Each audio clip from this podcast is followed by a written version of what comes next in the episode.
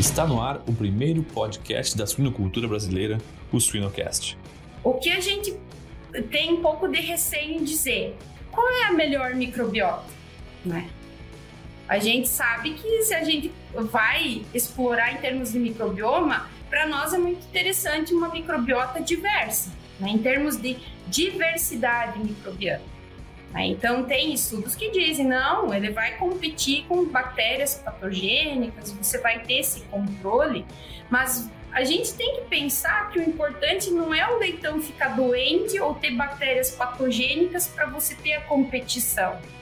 Você tem que criar um ambiente favorável para que todo nutriente que ele tiver lá no intestino seja utilizado seja tanto no intestino delgado aproveitado quanto no intestino grosso se transformado e até a água ser absorvida.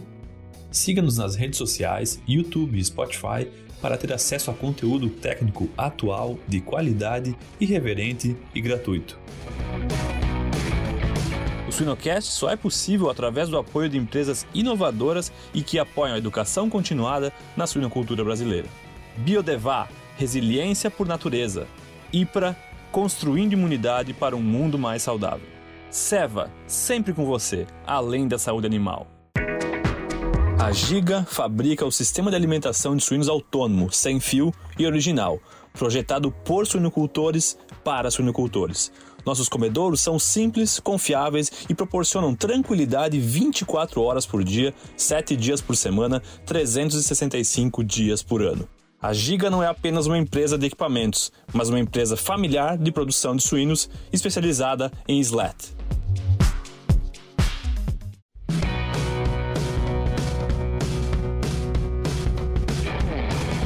Olá, sejam todos muito bem-vindos a mais um episódio do Suinocast. Eu sou a Inês Andretta, é um prazer estar com vocês de novo, conversarmos sobre mais um assunto importante para a suinocultura. E hoje nós vamos conversar com a professora, a doutora Sheila Roberta Lenin, que é uma amigona de muito longa data. Muito não, né? De longa data, não vamos revelar quanto tempo, né? a Sheila é, é, é, uma amiga da época de, de, de, faculdade lá de Santa Maria. Sheila também é zootecnista, formada lá na UFSM é mestre, é doutora, é professora agora, né, na Universidade Estadual de Ponta Grossa. E, sem dúvida, Sheila é uma inspiração que eu tenho na minha carreira. Então, é uma honra estar contigo aqui, conversar contigo. Sei que vamos todos aprender muito contigo hoje. Obrigada por ter aceitado esse nosso convite, Sheila. Ah, Inês, muito obrigada. Eu fico muito feliz com, com o seu convite com certeza a gente tem um, um vínculo assim de muito tempo, né? E eu acho que a gente sempre vem crescendo muito, né? Uh, nas nossas trocas de, de, ideias e projetos, seja pessoal, né, profissional, né? E eu fiquei muito, muito feliz com, com o convite. E uh, eu, eu, na verdade, assim, a Inês já fez uma breve apresentação, né, minha, mas a suinocultura, ela para mim assim é uma paixão, assim como o ensino, né? Eu gosto muito de dar aula, né? E fiquei muito feliz com, com essa possibilidade de conversar um pouco, né? Então, se você quiser uh, continuar me apresentando, posso me apresentar não sei muito como vocês. Sabe, Sheila, normalmente a primeira pergunta que eu faço aqui é quando que apareceu o primeiro porquinho na, na, na vida né, do entrevistado? Assim, quando que a suinocultura entrou na, na tua história? Mas conhecendo um pouco da tua história, eu vou pedir que tu conte é, um pouquinho dela, mas acho que vai ser até difícil responder essa, né? De quando que o primeiro porquinho apareceu na tua, na tua vida, Sheila. Nossa, o primeiro porquinho apareceu na minha vida, eu acho que quando eu tinha uns oito anos de idade, assim. e quando eu tive 10 anos, o meu pai resolveu construir uma granja. E daí eu ajudei. Até no primeiro tijolo, assim, a gente ajudou. Mas a suinocultura, na verdade, ela vem de, de berço, né? Uh, eu sou de Santo Cristo, ele é o maior produtor de suínos do estado, do Rio Grande do Sul. E todo mundo que eu conheço tem granja de suínos lá, né? E a suinocultura ela permaneceu por muitos anos, tanto na, minha, na nossa família, né? E, e daí depois eu resolvi seguir na zootecnia, né? Sempre foi uma paixão a suinocultura, assim. E, e eu acho que aprendi muito, né, com a suinocultura raiz, né? Na região ali do, do, do, noroeste do Rio Grande do Sul, a gente tem uma suinocultura muito uh, antiga, né? Então, assim, muitas coisas assim a gente foi aprendendo na, em casa e quando foi para a universidade, que nem eu, eu, eu, iniciei o curso em 2002 lá em Santa Maria, a gente já entrou para o setor de suinocultura e logo conhecemos a Inês e assim a gente foi trabalhando, né? Nos projetos. Aí que essa, essa, essa, essa paixão pela suinocultura, ela passou de uma aplicabilidade, né? para a questão científica. Aí, assim, eu me encontrei dentro da suinocultura, dentro da pesquisa, dentro do ensino. Né? Então, assim, é, o primeiro porquinho, eu acho que foi lá com os oito anos de idade, né? Então, saí de casa, o pai ainda tinha granja de suínos, né? A gente tinha um ciclo completo com quase 200 matrizes, né? Então, assim, não era pequeno, porque daí tinha a fase de creche, maternidade, terminação, né? Ajudava a carregar os porcos também. É, isso a gente também fez muito, né? Opa, sim, fizemos. e a gente aprendeu bastante nisso, né, Sheila? Como é legal essa fase. Nossa, a gente entende muito, assim, a, a, a o que a gente vê na prática, né? E eu sempre comento isso muito com os meus alunos, né? o, o fato do, do, profissional que está lá, o funcionário que está lá na granja, não ter esse conhecimento científico, mas ele pelo empirismo, ele vai conhecendo muitas práticas que hoje a ciência, até hoje, recentemente, está explicando, né? E isso a gente precisa valorizar, né, dentro das granjas e orientar sempre os acadêmicos em formação, seja zootecnistas, veterinários, até agrônomos, né, que vão se envolver com a suinocultura, do quanto que isso é importante, né? Esse respeito que eles precisam ter dentro das granjas. Ai, com certeza. É o equilíbrio, né? A gente, na vida e na, na, na atuação profissional, esse equilíbrio é fundamental. Muito legal, Sheila. A Sheila tem uma dedicação muito grande pelas porcas, né? Eu, eu, eu, eu, quando leio algum artigo de nutrição de fêmeas, né, reprodutoras de gestação, de lactação, geralmente eu lembro da Sheila, assim, é, dos projetos que a gente fazia, inclusive, né, nas granjas e tal. Sheila, é, Vou tentar conduzir a nossa conversa nesse, nesse tópico. Eu sei que ele é um tópico bem importante, assim, é, cada vez elas estão produzindo mais. O que, que você diria, Sheila, assim, que são as, as, os principais desafios hoje para nutrição de porcas? Nossa, Inês, assim, a gente a gente acompanhou todo esse crescimento das, da, da, dessa prolificidade das porcas, assim, principalmente nesses últimos 20 anos, né? E daí eu lembro, né, das porcas que nós tínhamos lá em casa, assim, lá em, lá em Santo Cristo. Nossa, 24 leitões nascendo numa porca. Isso era muito, era assim recordes, né? Hoje a gente já tem recordes de 40, não é quase 40, né? Então assim, a, o que o que nos assusta como pensando em nutrição, pensando em fisiologia, em tudo que acontece numa fêmea, nesses últimos 20 anos, ele ao mesmo tempo surpreende, mas também preocupa, né? Quando a gente pensa assim no estado fisiológico desse animal, no estado metabólico desse animal, a gente vê assim, nossa, será que tá tudo bem lá dentro? Será que tá tudo funcionando bem, né? Uh, porque uh, o processo de gestação e de lactação eles já demandam muito de uma fêmea. Imagina então você aumentar essa população de, de fetos né, que vão crescendo, que depois ainda são amamentados. Né? Então você tem uma demanda energética, uh, aminoacídica muito grande, mas também tem outros metabólitos que hoje a gente conhece que também precisam ser considerados nesse processo. Né? Então, o, o grande desafio é como que a gente vai manter essa fêmea longeva dentro do rebanho, sendo que o processo genético dela deixou ela muito produtiva e ao mesmo tempo que des, o desgaste dela é muito grande. Né? Então, você tem um catabolismo muito grande dessa fêmea. Então, o que assusta é você comparar uma fêmea de antigamente com uma de hoje, que não se pode fazer, né? Mas, ao mesmo tempo, as essências são semelhantes, né? A boa nutrição, as instalações, uh, o bom manejo, o bem-estar, que hoje a gente tem isso muito bem regulamentado, né? Ajuda bastante. Mas eu vejo assim que a gente tem muito a explorar, principalmente em como que essas respostas na porca elas influenciam nas leitegadas. E como a gente vai trazer essa leitegada, né, esse reflexo dessa boa leitegada para uma fêmea que vai precisar se manter dentro de uma propriedade pelo menos com seis partos, né? Porque o custo dela é muito alto. É, não é um desafio pequeno, né?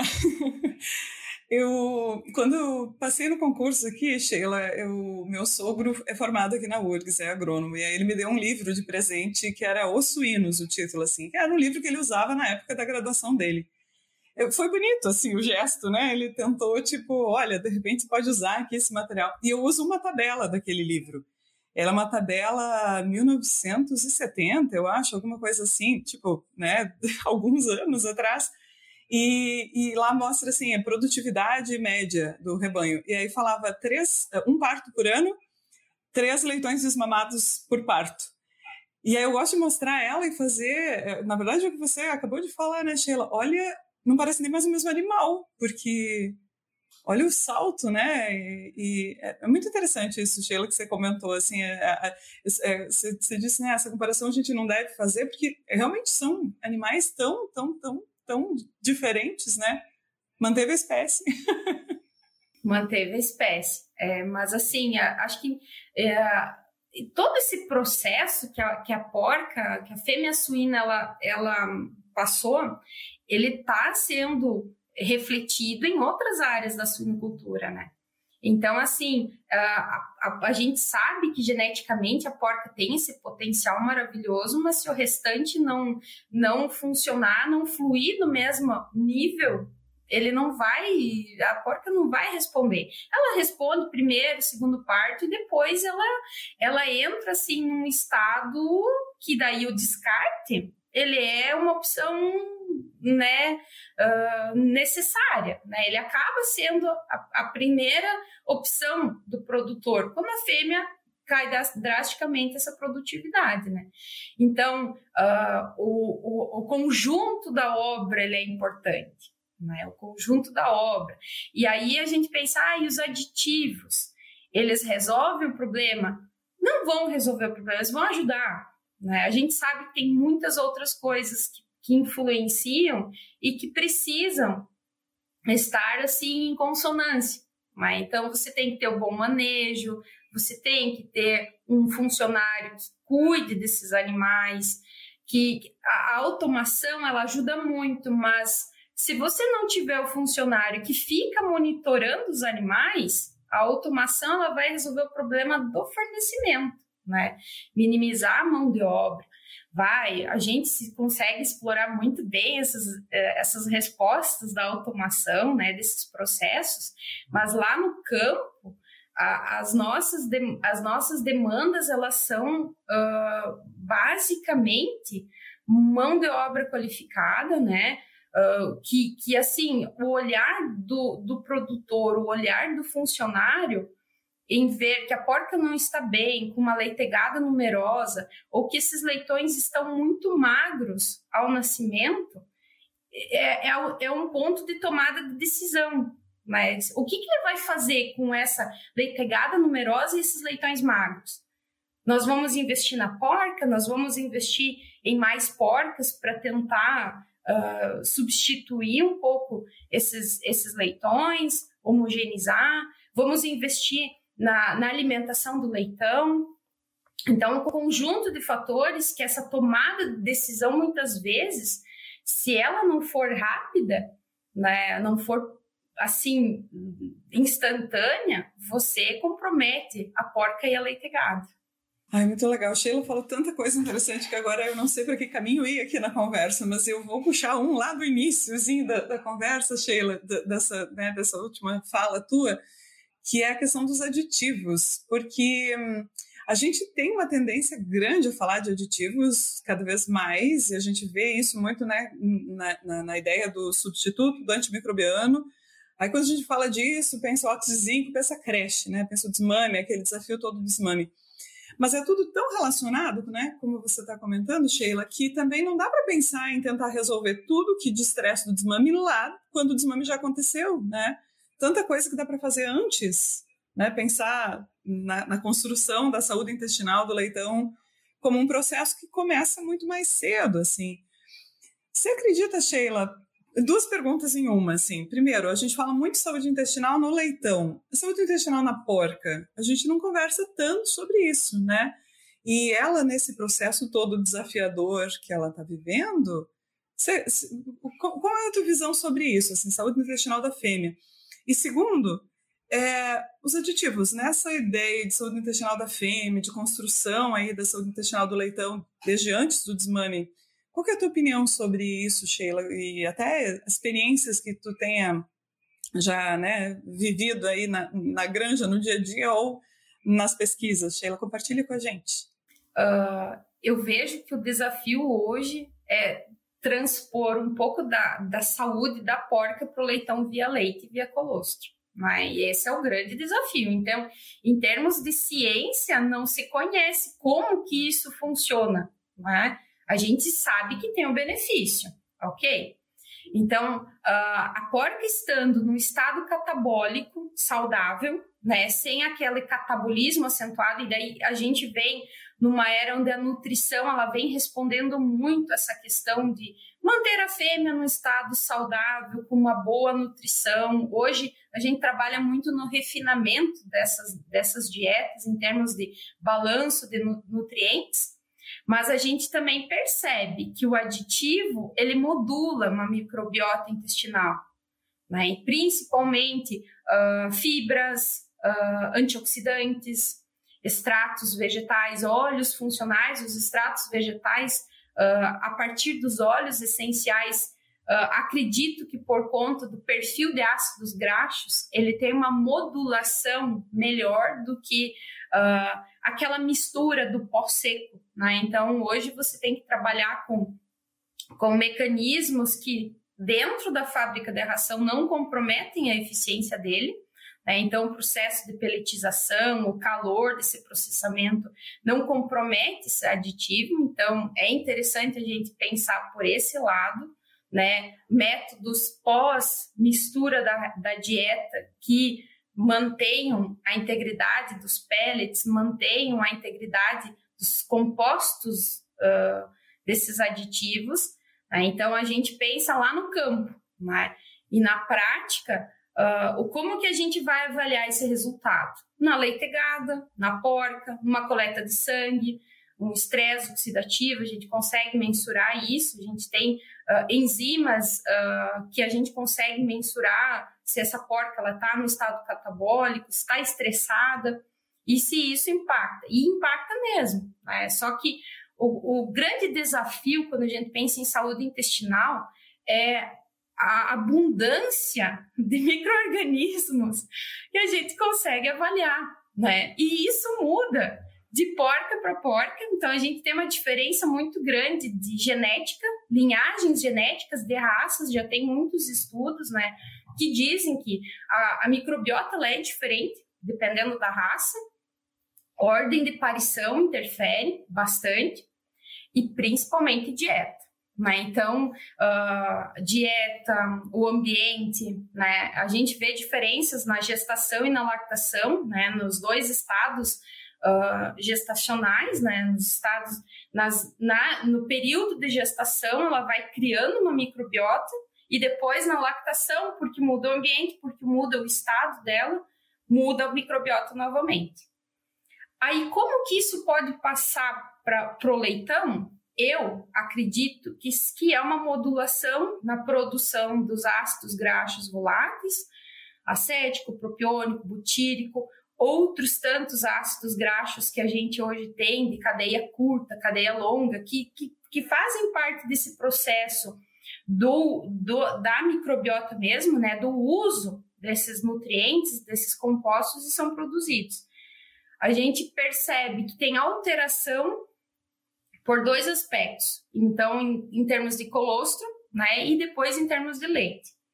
Então, tem estudos que já indicam que essa imunomodulação altera o perfil de GM, GG, GA na porca, e isso é benéfico para o leitão. E também tem um outro ponto importante, assim, que eu vejo essa modulação da microbiota da porca para o leitão, ela pode, e é o que a gente já verificou em estudos em granjas, que uh, os óleos funcionais, os óleos essenciais e alguns aditivos com uh, cadeias de uh, ramificadas, eles ajudam nessa microbiota do intestino do leitão e favorecem a saúde das vilosidades, reduzem a resposta inflamatória dos antibióticos. Né? Então, a gente já tem uh, estudos nessa linha. O que a gente tem um pouco de receio em dizer, qual é a melhor microbiota? Né? A gente sabe que se a gente vai explorar em termos de microbioma, para nós é muito interessante uma microbiota diversa né, em termos de diversidade microbiana. Então, tem estudos que dizem, não, ele vai competir com bactérias patogênicas, você vai ter esse controle, mas a gente tem que pensar que o importante não é o leitão ficar doente ou ter bactérias patogênicas para você ter a competição. Você tem que criar um ambiente favorável para que todo nutriente que ele tiver lá no intestino seja utilizado seja tanto no intestino delgado aproveitado, quanto no intestino grosso se transformado e até a água ser absorvida. Então, uh, a microbio, o microbioma, né, e hoje metaboloma, e tudo isso que a gente pode explorar, ele explica muito do que nós utilizamos tanto na porca em termos de aditivos e dietas, inclusive questões sanitárias, manejo, né, todo o ambiente a gente consegue explorar muito bem. Então, eu acredito sim que os aditivos eles ajudam bastante, né? Só que em termos de ciência, nós temos muitos desafios pela frente. Ah, eu tô contigo, Como é complexo ainda, né? É, é relativamente novo até, né? Se a gente for olhar em termos de ciência, assim, a gente está aprendendo isso nos últimos poucos anos, assim, né, explorar isso mais ah, de uma maneira até mais aplicada, eu diria, né, na nutrição ou na saúde dos animais. Para microbiologia, talvez não sejam termos novos, mas para a gente acabam sendo ainda coisas muito recentes. E é interessante, né, que você comentou bem, é, é, é, é, tão complexo porque aí tem o ambiente, o animal, a mãe, o leitão, a mãe, aí dentro do animal, a microbiota né, intestinal, a microbiota respiratória. A gente teve, teve um projeto que a gente conduziu que é interessante que os resultados mais claros assim de modulação não apareceram na, eh, na microbiota é, intestinal, né, mas apareceram na microbiota respiratória, assim partindo do uh, microbiota respiratória do leitão, partindo de um aditivo fornecido para a mãe dele. Então é tão complexo, né? E, só que não sei, Sheila, se você concorda comigo, mas acho que provavelmente sim. Cada vez que a gente termina um projeto, a gente sai com mais perguntas, assim, né? E essa coisa da complexidade é isso, não vai terminar nunca as perguntas para serem respondidas. É, na, na verdade, assim, a gente começa, a gente inicia um projeto com foco, aí ele vai se desenrolando e a gente diz, nossa, será que eu sigo para um, um, responder um problema da porca ou responder um problema do leitão? Consigo fazer as duas coisas? Até consigo, só que daí vai me demandar um dispêndio de, de trabalho e principalmente o custo, né? Essas, esse, esses projetos eles ainda têm um custo muito alto. Né? E, e a nossa dificuldade é como explicar determinadas respostas que a gente tem na, na granja. Será que a modulação intestinal baseada nesse perfil de aditivos ela uh, vai contribuir, vai ser a mesma se eu aplicar numa escala maior, se eu aplicar na nenhuma granja ou em outra propriedade? É, então a gente tem essa dificuldade porque quando a gente compara em termos de ciência, metodologias, A metodologia, inclusive, as sessões onde a, o, micro, o, o, DNA é coletado precisam ser semelhantes. Então, e você comentou a diferença do, do, do, do respiratório com o digestivo. Nós temos uma, uma microbiota totalmente diferente em termos de intestino delgado intestino grosso. As porções, elas têm variações muito grandes. As semanas, quando o animal é alimentado, mudam muito. Então, a gente sabe que é um desafio, assim. O que a gente tem que entender e acreditar? Que a diversidade microbiana, ela é importante e ela é benéfica.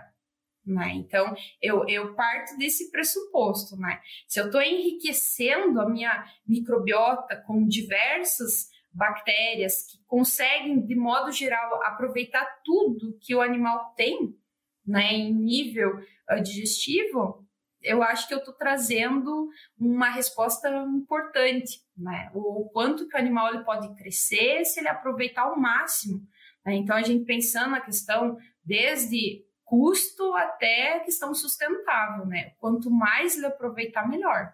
É, e é interessante você mencionou o custo, né? A questão do custo também é importante, porque às vezes os aditivos, eles, é, assim, é, você sempre vai ver o retorno, né? Antes de decidir se usa ou não. E usar para porca tem uma tendência de, de ser um custo menor para incluir ele dentro do sistema do que para o leitão, né? Quilos de ração que a porca consome normalmente você vai ter uma, uma relação mais, mais fácil de, de incluir, assim, né? de, de incluir na lactação, por exemplo, ou gestação, lactação, do que incluir creche, né? Ali o volume de ração já começa a aumentar, mais leitões. É interessante, é, é, é a complexidade toda se multiplicando, inclusive, né, Sheila? Mais fatores ainda para considerar. Sim, e a gente pensa assim, uh, a gente não pode pensar na porca só naquela gestação e só naquela lactação. O, o, nosso propósito é uma porca que tem uma longevidade com qualidade dentro do, do rebanho. Né?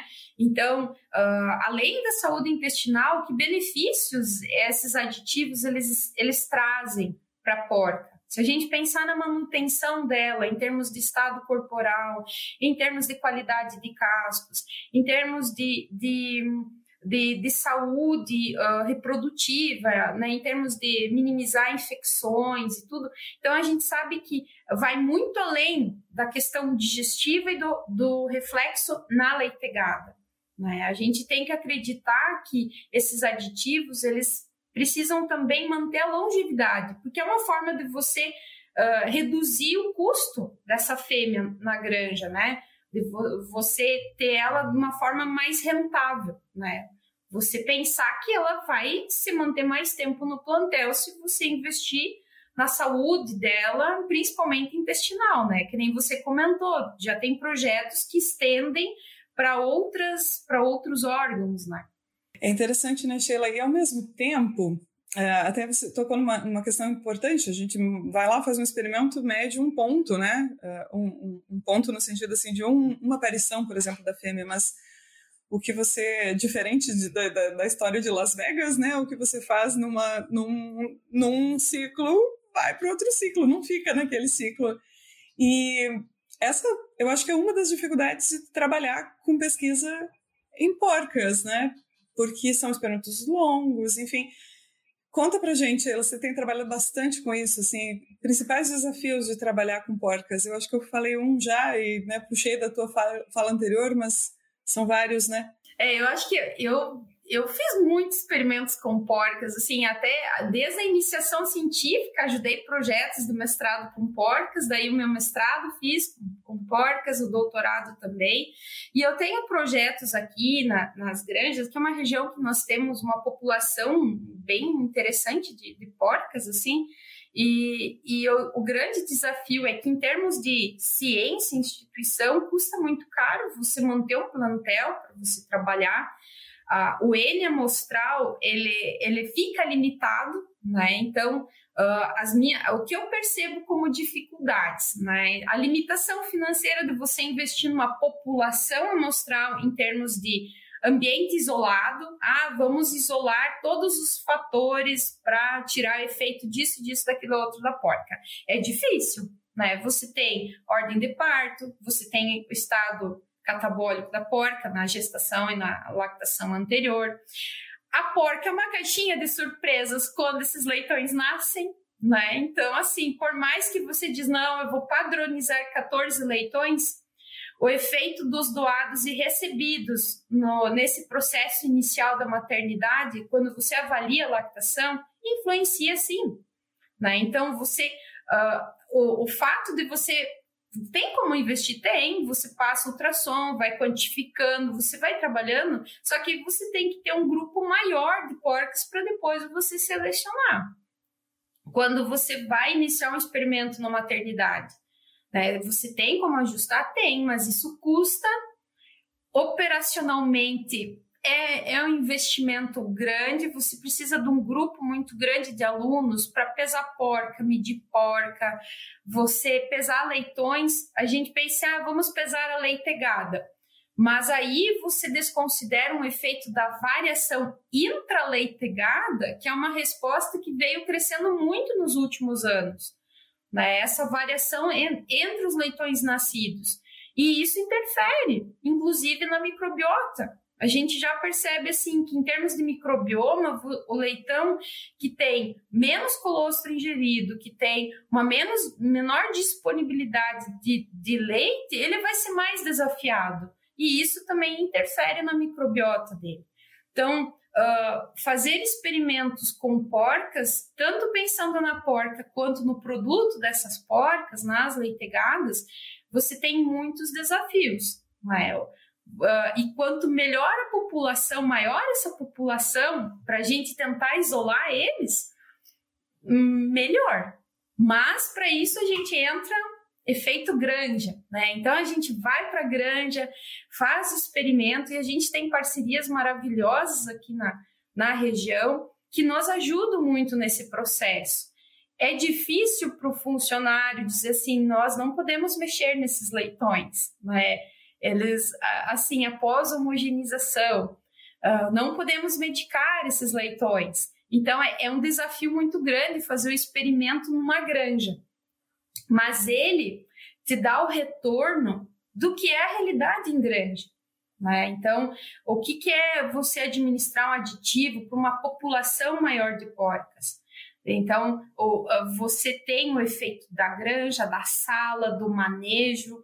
Então, tem os pontos positivos e tem os pontos negativos, né? E daí vem a questão, quando você manda um artigo científico para justificar tudo isso na metodologia, é um pouco mais complicado, assim. Mas, em termos de resposta, eu acredito que ela é uma resposta, assim, que eu, eu posso dizer, não, realmente é isso que acontece. Né? Então, eu vejo por esses dois lados, assim. E, e tem mais o, o lado da, eu, diria, educacional, assim, né, de ensino, assim, eu, sei que não é o objetivo do projeto, o projeto é pesquisa, mas tá, a gente está na universidade, é ensino, pesquisa e extensão, né, um projeto dentro de uma granja está dentro das três caixinhas, né, Sheila? Olha, é pra, você tem uma experiência de casa muito grande, mas eu nunca tinha visto uma porca antes de entrar na universidade. Essa experiência dentro das granjas, ela é transformadora. Ela, ela te derruba um pouquinho, né, Sheila, que é pesado, mas quanto a gente aprende durante o desenvolvimento de um, de um projeto assim, né, de alguns meses dentro de uma granja? Ela é transformadora desde o sentido assim de você ir ficar um ano numa granja, fazer o um monitoramento de uma gestação, de uma lactação, mais uma gestação, sabe, nesse sentido. E você levar hoje, você tendo essa experiência, você levar os alunos hoje para eles terem essa dinâmica, eu vejo assim uh, uma vida antes e uma vida depois, né? Em termos de crescimento profissional, né? E pessoal, né? A gente está numa uma geração hoje de alunos que, que são muito caseiros, ficam muito em casa, não é? E, e, você desafiar eles, não, você vai ficar seis meses fazendo um experimento numa granja. Nossa, eles ficam assim, nossa, será que eu vou dar conta? Dão conta, sim. E, e dentro do, dessa questão, eles aprendem muito uh, com os funcionários, com os funcionários, com os veterinários, com os zootecnistas, uh, fazem aquele networking com, com as empresas. Então, a gente vê assim, para nós está sendo assim bastante produtivo assim esse processo de, de da experimentação em, em, em, granjas. Tem os desafios, com certeza, tem, não são poucos, mas o aprendizado deles assim é muito muito grande.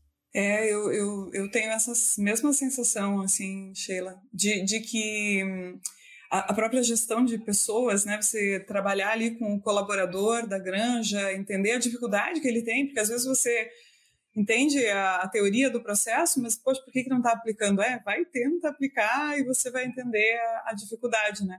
E por isso que eu, eu, eu, brigo muito assim, com a coisa da experiência profissional, do primeiro emprego e tal, sabe? Olha, os, os alunos que, que participam desse tipo de, de experiência e que passam, como tu disse, um ano às vezes dentro da, da, da, de uma granja, a experiência que esse aluno tem é uma experiência que merecia ser considerada, né? Merece ser considerada, eu imagino, assim, como uma experiência profissional, porque para ele é muito desafiador e um, um período de crescimento muito grande.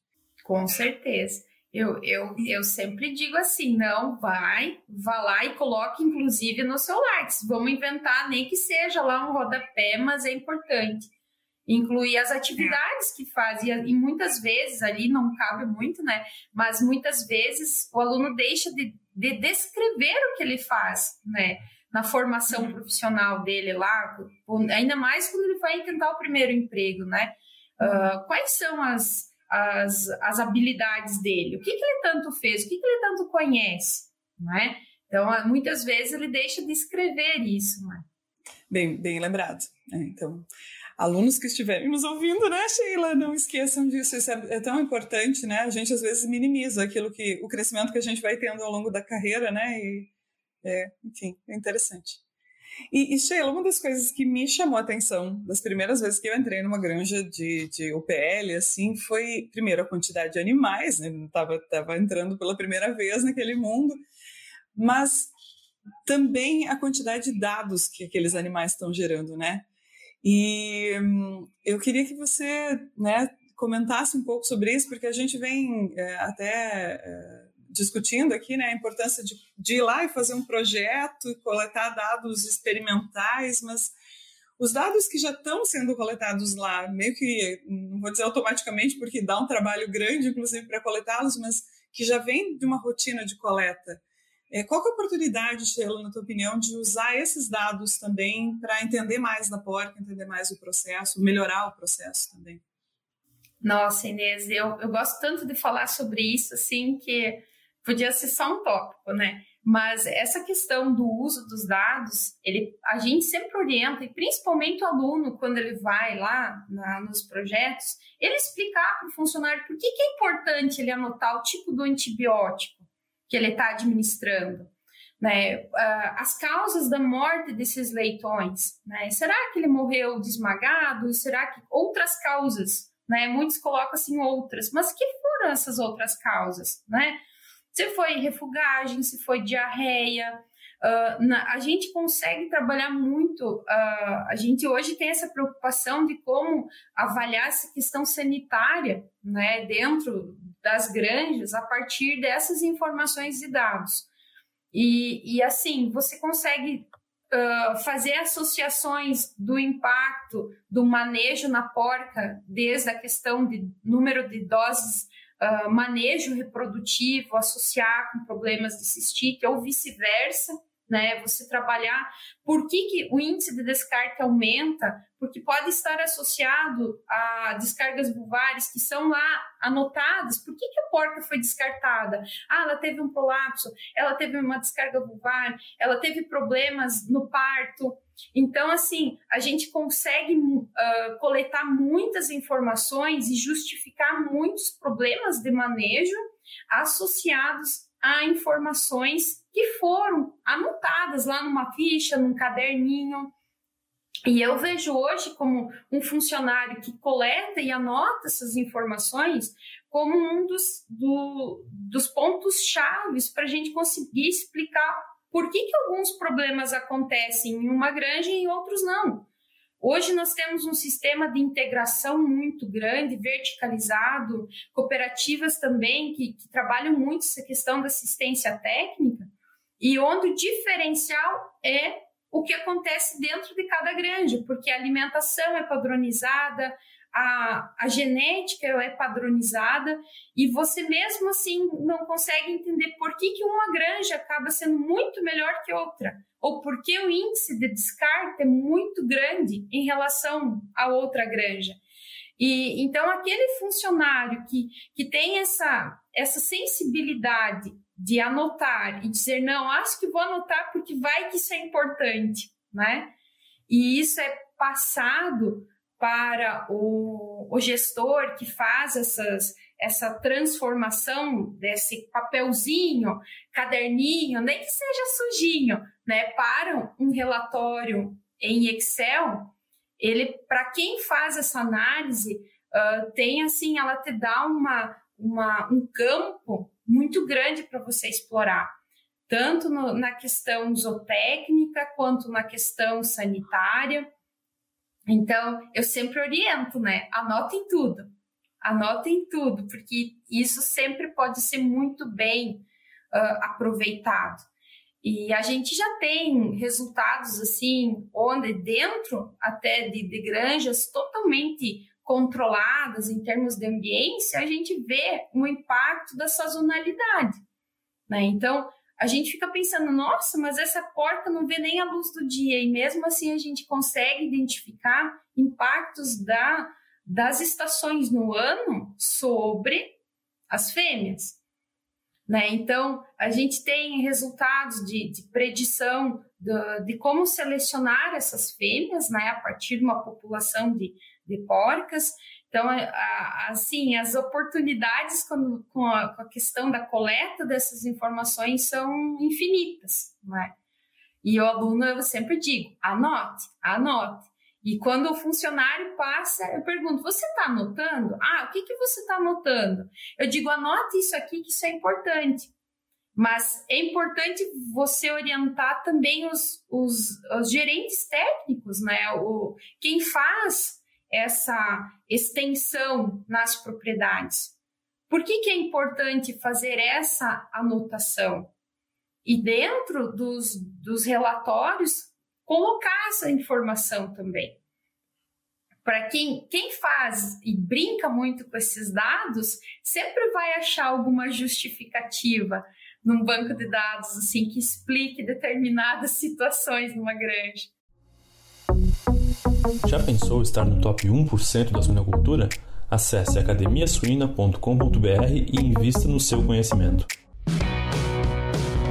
O Suinocast só é possível através do apoio de empresas inovadoras e que apoiam a educação continuada na suinocultura brasileira.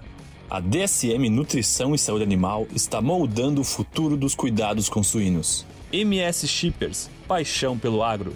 Giga, alta performance sem esforço. Altec, soluções nutricionais para potencializar uma produção rentável e mais sustentável. A IPRA é uma empresa farmacêutica multinacional focada na prevenção e no diagnóstico, utilizando a pesquisa e a inovação como base para seus conhecimentos e desenvolvendo produtos com excelência, credibilidade e otimismo. IPRA construindo imunidade para um mundo mais saudável. Você falou uma coisa muito importante, né, Sheila? Que a pessoa que está fazendo o operacional entenda a importância e aplica. Para que, que vai servir aquele dado depois, né? Porque às vezes a pessoa vai, pode até se sentir assim, sei lá, tô anotando que ninguém vai olhar mesmo, assim, e vou anotar de qualquer jeito. E, e quando você compartilha, né, olha, esse teu dado aqui serviu para identificar esse problema aqui esse profissional ele acaba se é, né, sentindo a importância daquela tarefa que ele está fazendo. Muito, muito legal isso. E, Sheila, você, puxou um assuntinho, eu vou te perguntar, porque eu sei um pouquinho desse, né, conheço um pouquinho de um trabalho que você fez, que eu acho que é, é muito legal, que, que é o trabalho de, de descartes, né, de tentar entender causas de descarte e até não sei, uma predição assim da qualidade da vida reprodutiva daquela fêmea a partir do início da vida reprodutiva dela. Conta um pouquinho para a gente, porque esse trabalho é muito legal e tenho a impressão de que são uma abordagem que se aplicaria muito bem a dados que muitas granjas já coletam, já têm lá, né? Como se disse, numa planilha de Excel, não necessariamente, ou no software né, de gestão, mas que, olha, dá para explorar tão mais. Conta, conta para gente.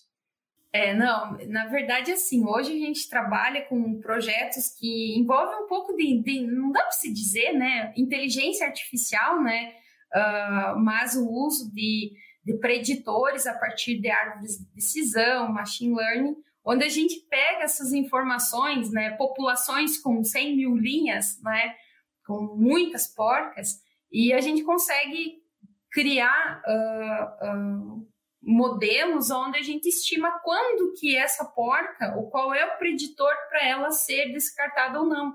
Se ela precisa ou não ficar dentro da propriedade, o quanto tempo que ela vai ficar na propriedade. Então, a gente, a partir do número de leitões nascidos totais, a gente consegue estimar qual é o potencial dessa fêmea de permanecer dentro da, da propriedade, né? Ou a partir do número de, de leitões nascidos no primeiro parto, se essa fêmea ela vai ter uma vida uh, longeva dentro da propriedade. E o que nos chamou muito atenção é que dentro desse, dessa abordagem matemática que nós incluímos, foi que as causas de descarte muitas vezes elas não estão associadas ao problema corporal da fêmea. Né? Então, a gente sabe que essa fêmea tem problemas de cascos, né, aprumos. Uh, claro, vai o, nesse nosso projeto, assim, o que foi importante?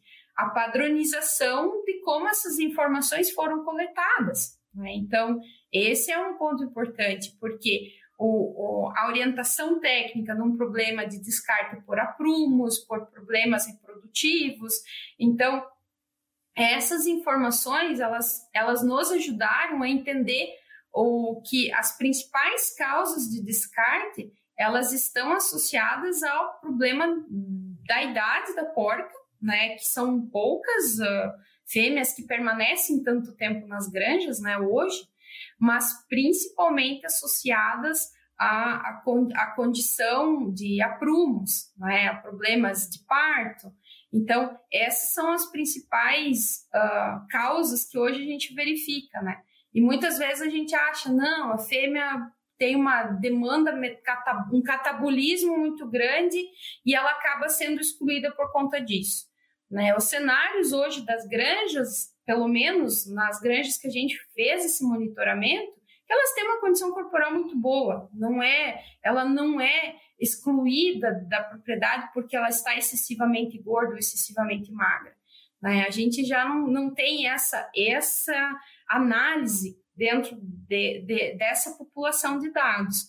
A nossa intenção agora é ampliar esse projeto para vincular mais propriedades, né? Para a gente trabalhou com uma, uma unidade de 5.500 matrizes, mas a gente quer trabalhar com pelo menos granjas aqui da região, né?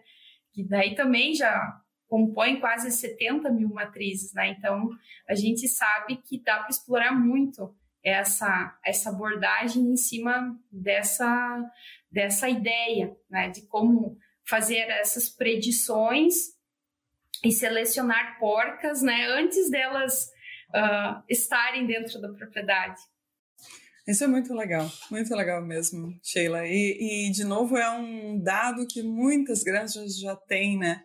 Já já já está coletando, já está gastando aquele tempo para coletar, gastando entre aspas aqui, né? Porque investindo o tempo para coletar e pode explorar mais, né? Pode ir além daquela informação do relatório, do, do básico, das médias, enfim. Muito legal, Sheila. Parabéns. Eu, é assim, eu sempre imagino assim, hoje, se a gente não coleta essas informações, o funcionário não coleta essas informações e não há essa orientação técnica de coletar informações, a granja está no escuro, né? Uhum assim, é você fechar as portas, você fechar a cerca e não saber o que está acontecendo lá dentro.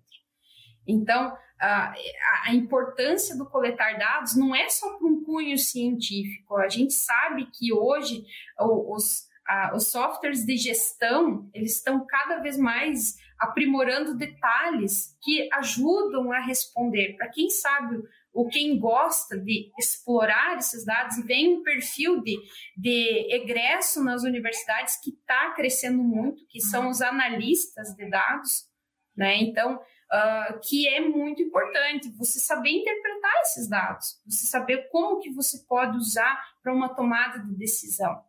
Né? Então, eu vejo assim como algo muito promissor dentro da nossa área, muito mesmo. Que legal. É, e a ideia do perfil multidisciplinar, né, da formação multidisciplinar, de que a gente tem que é, não fechar os olhos né, para uma disciplina que está do ladinho. A gente falou de microbiota, falou de saúde intestinal, quanto que a gente está né, apanhando, eu diria, para entender um assunto que não é da nossa formação básica, né? Mas ali está estatística, matemática e todas essas outras áreas também para mostrar que a gente tem muito que aprender, né? Sempre tem muito que aprender. Legal. E eu acho sim que o desafio é mostrar para o acadêmico que planilha de Excel, estatística não é bicho-papão, que é necessário, é que nem um segundo idioma, sabe? Então, uh, investir nessa ideia de que o que ele vai trabalhar, na verdade, são com dados, com relatórios, né? Uh, ele não vai lá entrar na granja e pesar o leitão, ele vai pegar essa informação já dentro de um, de um, um dado lá, de um, de um software, onde ele já vem agrupando informações de anos, né? E você uhum. consegue. O que nós precisamos é preparar o aluno para ele tomar essa decisão. O que, que ele vai fazer com essa informação? Como que ele vai contribuir uh, com, a, com aquele relatório? Muito legal, muito legal. Ah, Sheila, eu ficaria aqui conversando contigo mais uma hora. e a gente é capaz disso, né? Não, é quem, quem nos conhece sabe. As, banca, as bancas, acho que a gente vê a ansiedade do aluno e, e eles dizem assim: nossa, você conversa tanto. e a gente conversa. Mas é porque é muito bom, Sheila. Eu aprendo muito contigo. Assim, eu tenho certeza que quem nos ouviu aqui também vai sair com algumas, alguns insights para levar para a granja, ou né, os alunos vão levar insights lá para a formação. Então, te agradeço muito mesmo, Sheila. É, obrigada por ter aceitado o convite, por estar né, dedicando o teu tempo, dividindo o teu tempo com a gente. E obrigada por, por, por essas ideias todas que você plantou aqui nesse, nessa nossa conversa. Obrigada, Sheila. As, acho que a, a gente está numa área, Inês, que a gente planta muitas ideias, né? assim, o que a gente mais gosta de fazer, né, é, é criar a dúvida, né, na cabeça de quem nos, nos cerca, né. E agradeço demais a oportunidade, nossa, fico muito feliz em poder, assim, contar um pouco do que a gente faz, né, nos nossos projetos, né, e, e fico muito feliz pelo teu convite e por essa nossa amizade que já é de longa data, né e poder dividir um pouco. Eu aprendo muito com você também, eu acho que é a recíproca. Você falou de mim, eu falo de você, é só elogio sempre de você. Um grande abraço, muito obrigada. A gente só não vai revelar o ano. não, brincadeira. Longa data, a gente vai manter o longa data. muito obrigada, Sheila. E obrigada a todos também que ficaram com a gente até aqui. Esperamos nos encontrar num próximo, numa próxima gravação, num próximo podcast. E até mais!